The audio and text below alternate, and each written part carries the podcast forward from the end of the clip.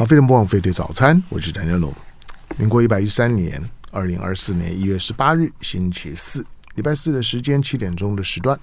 好，长时间啊，飞碟早餐的听众们知道呢，我大概都把一些呃比较呃有有质感的话题呢，我都会摆在这个时段上上面。那谈教育，以及做一些比较深度的人物的访谈。那深度的人物访谈呢，我会有一个概念了，就是我会尽可能去邀一些我认为的，我称为怪怪的台台湾人，就是不太正常的台台湾人。就正常的台湾人就没有什么好好访问的。那我就访问一些怪怪的台台湾人，他的想法、他的生活态度、他的价值的追求，要有些特殊性，甚至于带着一点点的、一点点的孤僻。带带带着一点点的偏执，然后然后对于对自己的生活或者对自己所要追求的目标的管理，有它的独特性的，可以分享一些呢一些生命经验呢，跟一些的跟一些的价值感的。好，那今天呢，在我们节目的现场，我当然是我拿到这本书了，因为我本身呢并不认识他，但是我我拿到这本书了之后，我翻开的时候，哎，我觉得这个还蛮好玩的。好，那书呢是有路文化出版。这本书呢叫做《事实节气手册》节节节气手记。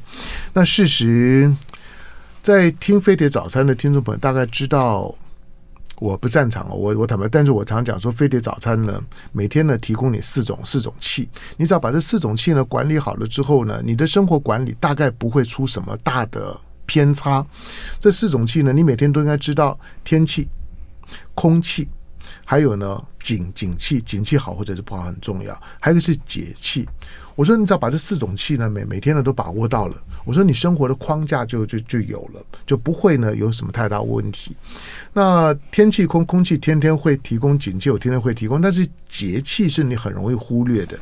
但是其实我们的我们的生活呢，跟我们不管你对于呢传统的节气的认识有有多少，但是其实到现在为为止，你会发现我们跟那个节气的循环。的那个运作其实是高度的贴合的，而你的生活，甚至包括你的健康的管理，如果你能够，你能够呢，跟我们的这个所谓的节气的观念呢，能够呢有相当程度上面的对接跟调和，那你的你的总体的这个生活的管理呢，大概呢就会很很很完整，然后呢非常的平稳。好，这本书呢，事实节气手册，顺应自然，顺势而为。那跟随呢二十四节气，好好养生啊，好好生活。那问题是作者是是谁？因为写类似书的，呃，有啦，都多少都还是有。好，但但但是作的作者呢叫孙俪孙俪翠。孙俪翠是谁？虽然孙俪翠呢，他说表演艺艺术家，你的你的表演主要是比较个人的，像是默默剧啊这类的表演。对，我是以默剧表演为主。看默剧表演，总有一种。呃，有点喜感，但那但是又很孤单的感觉。好，那在我们现场的呢是表演艺术家孙立翠，欢迎。你好，我在今天访问你见到你之之前，我我们没见过面，我不认识你。那可是看你的书的时候，我就很好奇，这个人是一个是一个是个怎么样的人？因为演默剧的人。最少在我访，因为我我还是常常会访问一些从从事表演工作的人，可是做默剧表演的是第一个。那我就很好奇，孙立翠，那是孙立翠。我我看你的自我在你们书里面的介绍的时候，孙立翠是在眷村出生长大的。对。那我刚跟孙立翠讲，孙孙立翠是在桃园内坜的眷村。对。眷眷村也不大。眷村的生活对的对你有怎么样的影响？嗯，因为我们的眷村是在稻田，嗯，大部分的眷村一开始都是在稻田里面。好，所以呢，你走到村子外面，嗯、后面的呃农家，哦，那一大片稻田，嗯，呃，你可以远远的望见中央山脉，嗯、然后稻田呢，时常会有白鹭鸶啊，哦、就是一群一群的，对，所以那个景色。呃，好像就是很深刻的，就是印在小孩子的心里头了。然后我们那边有很多大榕树，那大榕树呢是一个连一个的，所以它的干子是连接的，所以我们小孩子时常跑跑去玩。我们可以走在树干上，从这个树走到另外一棵树。嗯，呃，然后底下有一个池塘，那个池塘呢，这个是我记忆最深的一个景了啊。嗯、它那个池塘是地下水，嗯、就是泉水，它自己冒出来的。因为桃园的皮塘很多。对，嗯，对。然后我在想说，呃，我们这个岛屿哈、它必定有很多泉水。从地下冒出来的，嗯嗯，然后这个泉水上呢，你就可以看到大家在这个池塘里头洗衣服啦、洗菜呀、呃，反正洗手啊。然后有的时候叶子就是榕树叶子落在这个池塘上，嗯、就是有时没时的，这个住在旁边的农家他就会去把叶子清除，嗯、清了以后那个水很干净，嗯。嗯，我们有时候会把脚踩在这个池塘里，就是一团泥巴嘛。嗯，然后这是我们小时候的对于土地的记忆，就是走田埂地。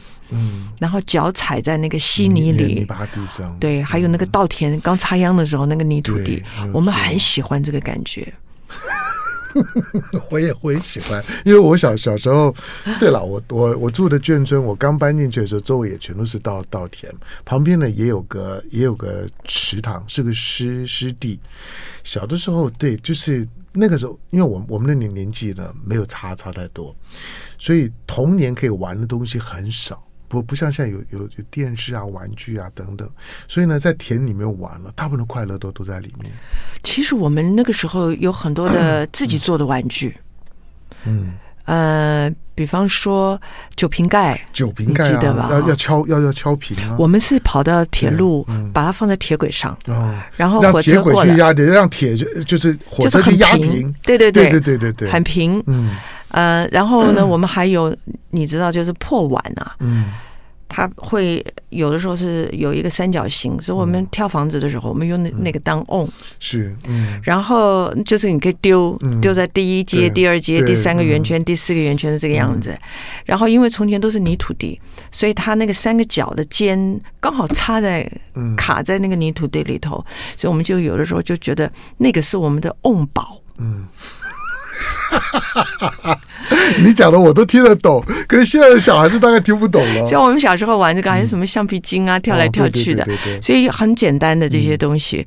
所以，但是你就会发明很多东西。嗯，好，比方说火把了，元宵节的火把了，还有灯笼啦，那些事情，风筝啊，对，风筝也都是拿旧报纸自己做的，就是各种样子。然后我觉得那个时候呢，就是想象很丰富。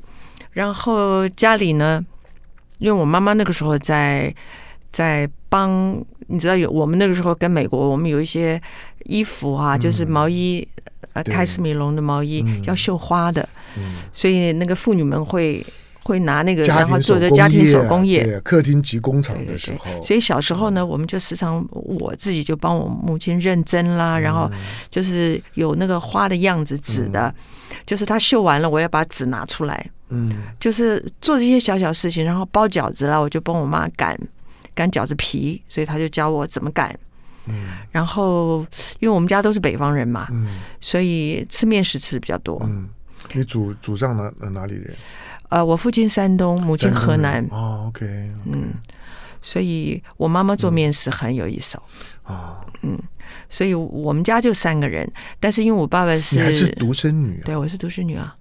但是我一点都不寂寞哎，不，这很少啊，在在那个阶段里面，多半家里面，我我我也我我也住眷村啊，眷眷村小孩一个的很少，对，就是、嗯、对。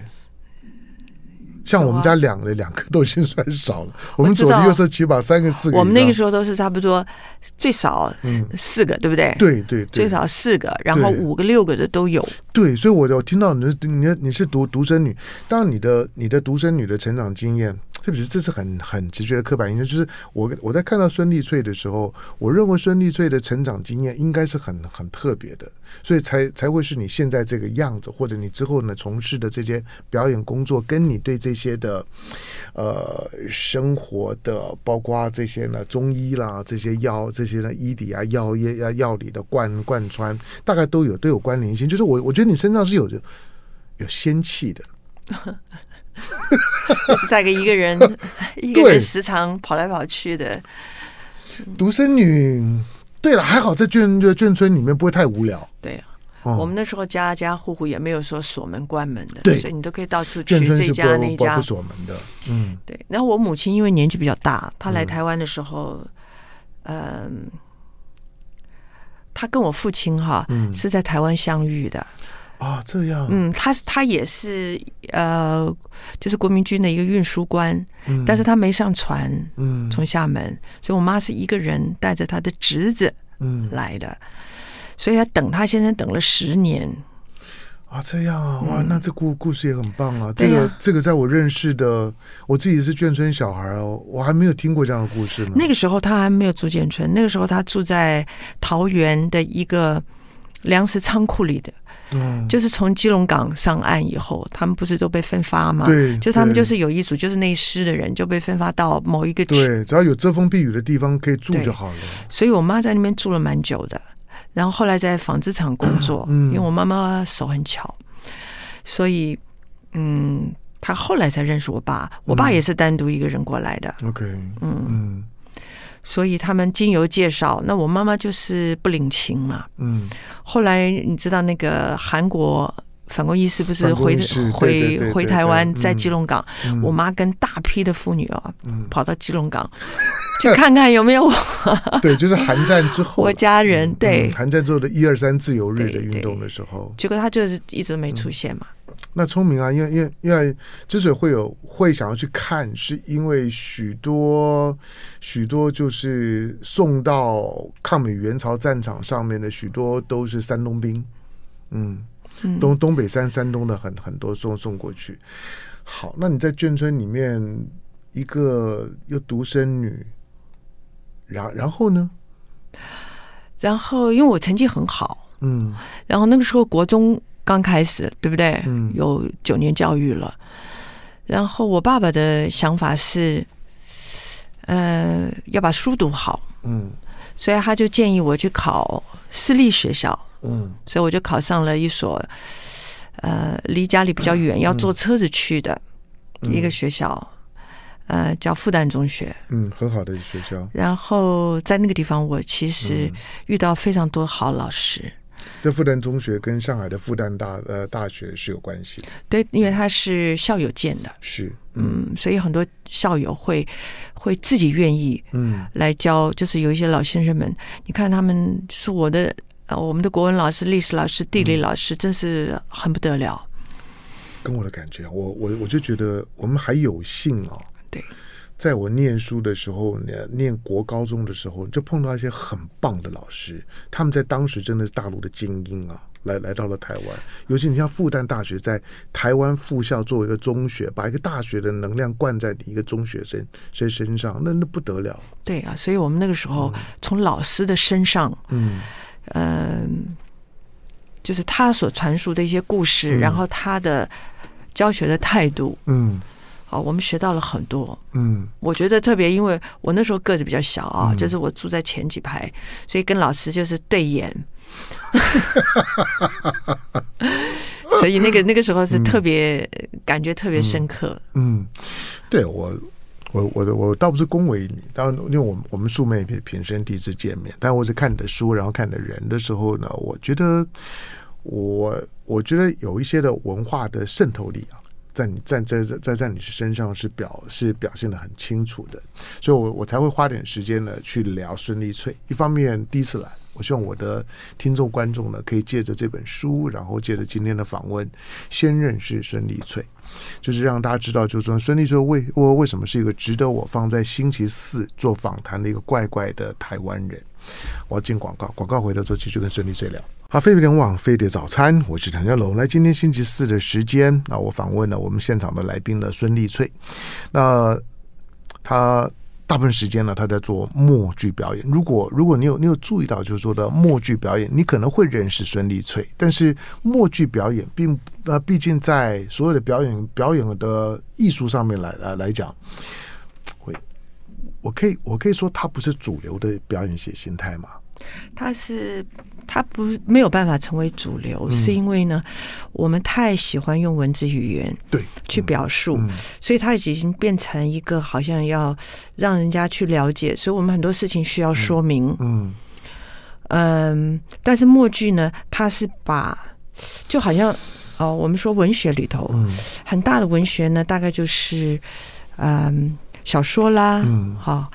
嗯，但是你说诗要成为文学的主流，嗯、那个很难。嗯、对，所以默剧有点像这个，就是它非常的精粹。嗯，有些东西它不是讲得很明。嗯，就是你可能观众要去用自己的想象力，嗯，呃，去创造。嗯，就是这个表演者他在说什么，他在表现什么。嗯，所以他有这个，呃，有这个方向。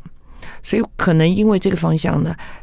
他会在一个模，就像我们的我们为什么我们的道家不会变成我们的社会发展的主流、嗯嗯、国家的主流，而是儒家？嗯，是因为道家呢，他有太多玄学的东西，就是他没有办法讲清楚。倒不是他不愿意讲，而是有的有的事情真的是你用语言文字是说不出来的。可是道道家的观念其实非常内化到我们的生活里头。对。所以我们只有自己生活感觉得到，嗯，所以那个感觉呢，你把它说出来，好像又不是那么回事，嗯，哦，有这个，所以默剧艺术它有这一层，它有这一层呢。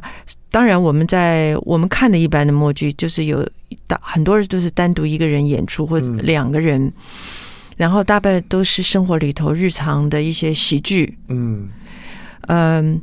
可是默剧它有很多表演形式，嗯，我们看到的只是默剧的一部分，它有很多人一个剧团表演的默剧，就是一个默剧团，很多人。那默剧在希腊文里头，它最早是从希腊悲剧里头来的，嗯，他是串场人，嗯，然后后来受到罗马皇帝的喜爱，他最喜欢看的就是默剧了，嗯，所以他在宫里头、后宫里头养了很多的默剧演员。就不用讲话，他顶多有的时候如果要讲的话，就就一句而已，嗯，就不讲那么多。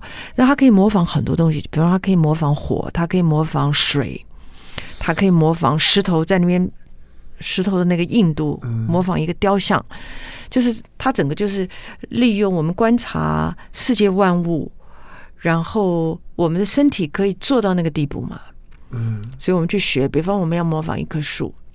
嗯、我们模仿一棵树，可能是竹子，或者我们模仿一说一棵树，它是樟树或者是松树，它的力道就是很多细节的部分。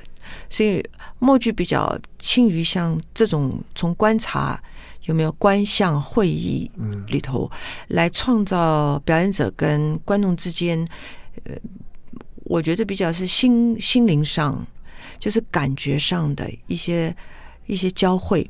嗯，所以我觉得这个东西呢，它可能永远都没有办法成为主流。好，我们我们前面在谈到孙立翠的成长经验，你念复旦之后，武林州中学都在桃桃园都是排名第一的学学学校。那念念武林，我有我我念大学有很多武武林的同同学啊，武林是很好的学学校，私立学校。但是他是国立学校，对对，好，那你那你那你之后你你为什么会会选择了表演艺艺术？因为选择表演艺术，尤其选默剧啊，嗯、呃，一一定要有些很独特的个性跟跟思考，甚至带着一点点叛逆吧，要不然以你以你念书功课很好，在我们这种年年纪来讲，都是升学挂帅的，那你为什么会嗯？走上表演的道路，同时走一个比较形式上面比较孤单的表演形态。呃，我在读中国历史的时候，就是我们从小学、初中、高中都有历史，嗯、而且是重复在读，嗯、只不过在高中的时候就稍微深入一点。嗯，呃，国文也是，但是。我在高中的时候，我有一个感觉，就是那个时候可能人慢慢趋于成熟了，嗯，所以他的思想上面会改变，嗯，呃，我觉得有很多我在小时候，就是我的童，因为我的童年太丰富了，我父母亲因为有我的时候年纪比较大，嗯，所以他们不怎么管我，尤其在村子里，他们没有什么不安全的，嗯，一些设施或者是，嗯、所以这小孩子就是乱跑，嗯，然后乱撞，就去打架而已，对对，不太会出什么事儿。所以他们，我我他就是就是这样子的生长环境，会让我跟大自然的生长会在同一条线上，嗯。然后每天看着世界，就是每年每年岁岁月月的看着这些变化。嗯、然后很多是一个人，因为有些我想玩的事情，不是其他的女生想玩的。我想也是。然后男生呢，也不太会跟女生在一起玩。嗯。所以那个时候，我就有的时候就是一个人，比方说去摘一些花了，然后摘一些叶子啦，然后做一些事情了，然后去看一个小山丘了，然后去我们附近的坟墓啊，有什么新坟啊，去看一看啊，然后拜一拜啊，然后不可思议，我我以我我以为只有我我会这样做，你知道吗？我小我我我常跟人家说，我小时候因为我我住在那个新店嘛，对，新店的那个空军公墓旁边，那所以。我就常常有机会在空军公墓里面逛。现在现在讲给他听，他就好怪啊！你为什么在公公墓里面逛呢？可是那个就就是我童年旁边的生活环境的一部分呐、啊。所以我，我我都记得那个墓碑上面的字，然后他的那个钟灵塔打开的样子，我都我都记得。对。不过你今天讲了之后，我就释怀了。对，那个对我来说很有趣，嗯、就是嗯，然后还有就是因为。台湾北部就有很多的芦花嘛，嗯、就是你到了每个季节就不一样。对、嗯，那个坟墓地到了秋天的时候，全部都是芦花，很漂亮，真的很漂亮。然后，然后有很多的鸟、昆虫啊在里面，所以你就会时常看到大自然。嗯、在生死之间，有没有就是土里的人是已经过世的？嗯、然后有一些坟是会被打开。嗯，对啊，然后对对，你就会看到一些破瓮，嗯、然后甚至有一些。我们还会看到死人骨头。天哪，我我我我听个听个女女人啊，听个女生在讲这种事情，我想很很多人听了都会觉得，孙孙你有病吧？对，但是我说那个那个其实是在我们的成长经验里面来讲，不不是什么多多不可亲或者多奇怪的事儿。我们时常会在生活里头看到一个。破瓮一个死人骨头，嗯嗯嗯、就是铺露在瓮的旁边。嗯、对，没没错啊。其实我有很多，就是我们上下学的时候都会经过有一个地方哦，嗯、呃，一个农家，他们家的人就是放在瓮里头，然后瓮被打破了，嗯、里头的骨头暴露出来，嗯、好久好久都没有人去收。嗯。啊，我们也不知道是为什么，可是然后也不会怕，也不会不会怕，就是嗯，好像很这是很正常的一件事嘛。嗯然后我们小时候也玩很多动物啊，你看你手那个摸那个泥鳅有没有？蚯蚓，那个冷冷冷滑滑的，就是我们的那个体感，跟我们那个 我们的五官，好，我们的五官。OK。我觉得有很多很丰富，从大自然里头、很自然里头所得到的养分。呃，我觉得这个对我影响很大，这个一直在我后来的生活里头。呃，有非常深远的影响，所以我在读要联考的时候，那几年我是很很苦闷的。第一个，我呢，因为大了，父亲比较会管我了。嗯，然后小的时候他，他他比较，就我比较、嗯、可能是比较被娇宠。女孩嘛，当然了。然后青春期，对，到了高中的时候，嗯、就是什么地方也不能去。嗯、所以我那时候读了很多书，比方赫塞赫曼的啦，哈、嗯。然后就有点像这一类的书，嗯，然后苦闷感很很强哦。开始读泰戈尔啊，哦、开始读但丁啊，开始读，就是我幸好那个时候我们那么多的好的翻译小说、哦、，OK。然后读《红楼梦》啊，读哈、哦，就是一步步一步步的读。但那个时候就读书的读课外书的时间很多，嗯，呃，然后总是我脑袋里头会有景，就有想象的景，嗯，嗯所以。我想，我考上就是我愿意要去填志愿的时候，去填戏剧，嗯，戏剧科科那个时候，嗯、呃，我是其实我没有太着意，但是我觉得好像比较有趣。我并没有填很多，嗯、像那个什么什么，我都没填。没错，很多人都把它都填满了。嗯，我没有，我就是选几个。那我父亲非常不满意，他会觉得。你怎么只填那几个？对，你应该可以考到更好的，对不对？嗯，我我也是没这么想。嗯，我在想说，我我想做一些我我心里头，可能是我、嗯、我从小我父母总是让我有自由空间，可以表达我自己。像、嗯、我小时候，我母亲的衣服啊，我会把它拿下来，嗯、我不会把它剪。你敢剪了？对，剪，然后把它做成我自己的衣服，用手缝哎。哦，那个是小学的时候哎。那很厉害，而且很而且很。因为我母亲，我母亲手很巧，她会做手工啊，所以我从小就看她怎么缝衣服，怎么剪衣服。我小时候衣服都是她做的嘛。哦。所以那个给了我很多的灵感，就是啊，我要怎么样？那时候那时候家里面大家都有缝纫机了。呃，我们到很后来才有缝纫机哦。之前都是我妈妈手缝。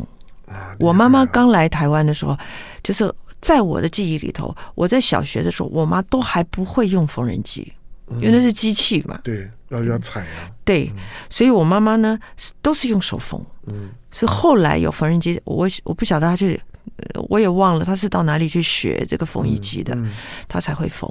嗯，用缝纫机去做衣服。那个时候妇女学洋裁啊。那是有一段时间了，妇女学洋裁啊，学学烹饪啊。那个时候在经济起飞的初级阶段的时候，特别是就这客厅级及工厂，有的时候呢会会会需要用得到，所以有那样子一股的风气。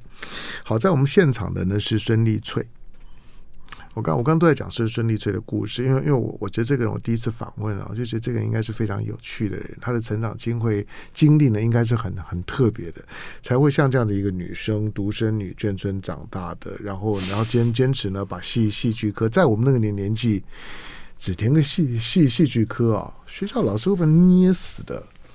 就是我我我我我认为我已经很叛逆了，就是我们我可以填五五十几个志愿，可是我只填了七个。我填的七个呢，就是法律、政治法、法律、政治。我填到政大填完之后，我后面通通都都不填了，都不填的时候，老老师说，你后面为什么都不填？还有很多可以填啊。我说我我我如果前面这几个没没考上，后面的我都不想念了，我就就这个。但是孙立翠比我可能呢更叛逆一点。好，那孙立翠呢，这这本书呢，《四十节气手记》，就就是二二十四节气的手记了。那这个作者呢是孙孙丽翠，表演艺术家，有路文化出版。那我们进广告，广告回头，我回头之后呢，我还我还是谈谈你这本书，在这本书里面的两个两个主要的部分呢，一个可以感觉到你对于对于对中医是是很有涉涉猎的，嗯，我有兴趣。对，很有看看得出来，就是从从里面，你从这个人的人的经络啦，养养生，从经络养生到二十四四节气，这个呢是可以搭搭在一一起的。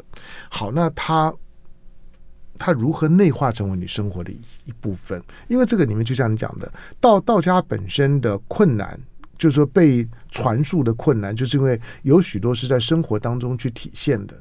而且内化成为文化的一部分，你不知不觉当中，你都在用道家的观念在管理你的生活，只是你不意识到。所以呢，它既是一个医理，它又是个信仰，它又是个知知识跟哲学，很复杂。进广告，回头之后呢，继续跟孙立再聊。好，飞龙播网飞的早餐，我是谭家龙。来，今天星期四的时间啊，我访问孙丽翠。那孙丽翠是是谁？他是那我说他这个，他主要以默剧为表演形式的默剧表演家、表演艺术家。好，那我刚刚这花了一些时间呢，就说呢讲孙丽翠的故事，去认认识。一方面我也很好奇，我说我说是一个是一个怎么样的女生？因为默剧表演它不是它不是主流的舞台表演，而在主流的而在默剧表演领域里面来讲。我看过、听过的大部分都都男性，女女性非常少。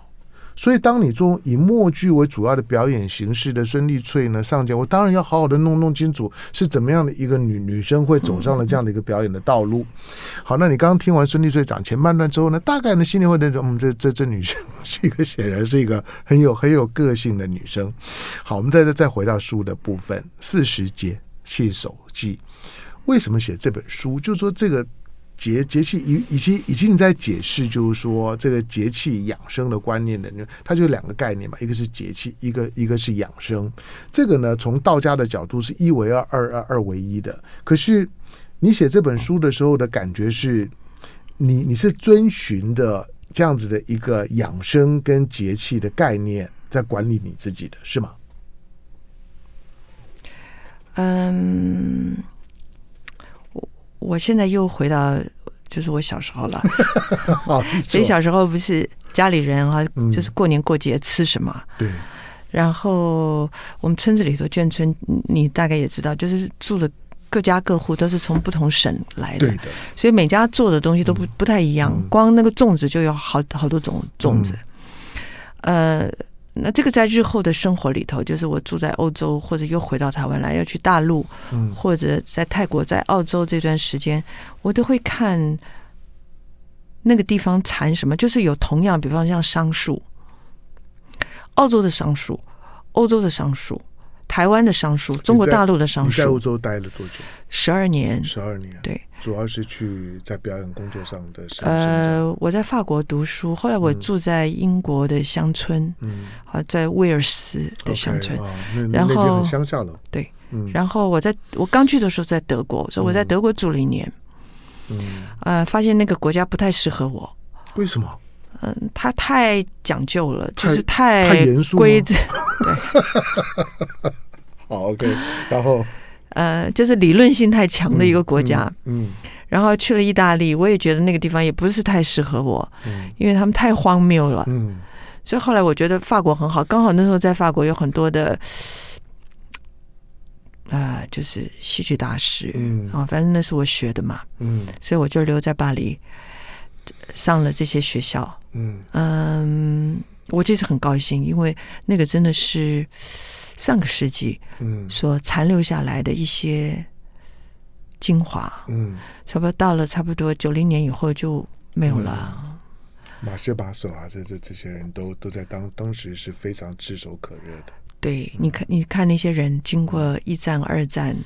然后从没有电视，对，一直到有电视，到媒体，嗯，然后媒体的改变，我觉得他们所储存的所有的知识，嗯，跟经验，非常非常宝贵。而且呢，欧洲是西方文化的重心，嗯，啊，那法国其实就是把西班牙文化跟。意大利的文化跟罗马文化，嗯、还有希腊文化，还有很多文化的总和，他把它再精致化了。嗯、所以我自己在住在法国那，在法国学习那段时间，嗯、我就学了很多。嗯，但是我最重要的学的是我们自己的中华文化，在法国。嗯，我可以真正感觉到为什么？这我有法国人非常喜欢中华文化。他们对于特别是中国的东西，简直就是惊艳。然后看到了时候的惊喜，然后听到了以后的那个那个惊讶，我觉得他对于中国的不管是他的治物的方法，然后对于人跟自然之间呃的宇宙观，嗯，呃。他们就我还有一些朋友，他们随身都带着庄子，嗯，然后有学易经的，现在很多，比如法国人，在西方法国人，哇，真的，哦，对对对，他们对于中华文化。